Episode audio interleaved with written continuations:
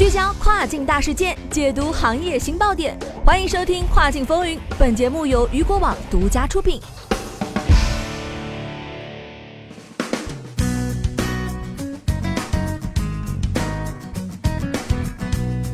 Hello，大家好，欢迎大家收听这个时段的《跨境风云》，我是大熊。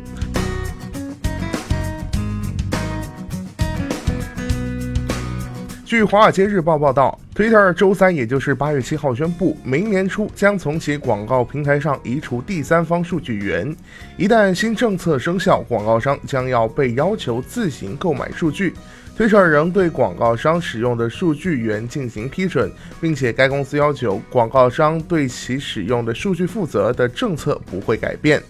据了解，近日推特称其网站由于设置问题，在未经用户许可的情况下，与广告合作伙伴共享了用户数据。涉及的数据保存在推特内部，不包含密码、电子邮件、账户等内容。虽然这一政策的宣布正值广告商对数据隐私以及法律尤为关心之际，但 Twitter 的相关负责人表示，这项新政策与数据保护措施无关。此举旨在简化广告客户的购买过程，让 Twitter 专注于新产品和新技术等其他优先事项。据了解，GDPR 已经生效，加州消费者隐私法案也将于二零二零年的一月一号生效，大约与 Twitter 新政策出台同期。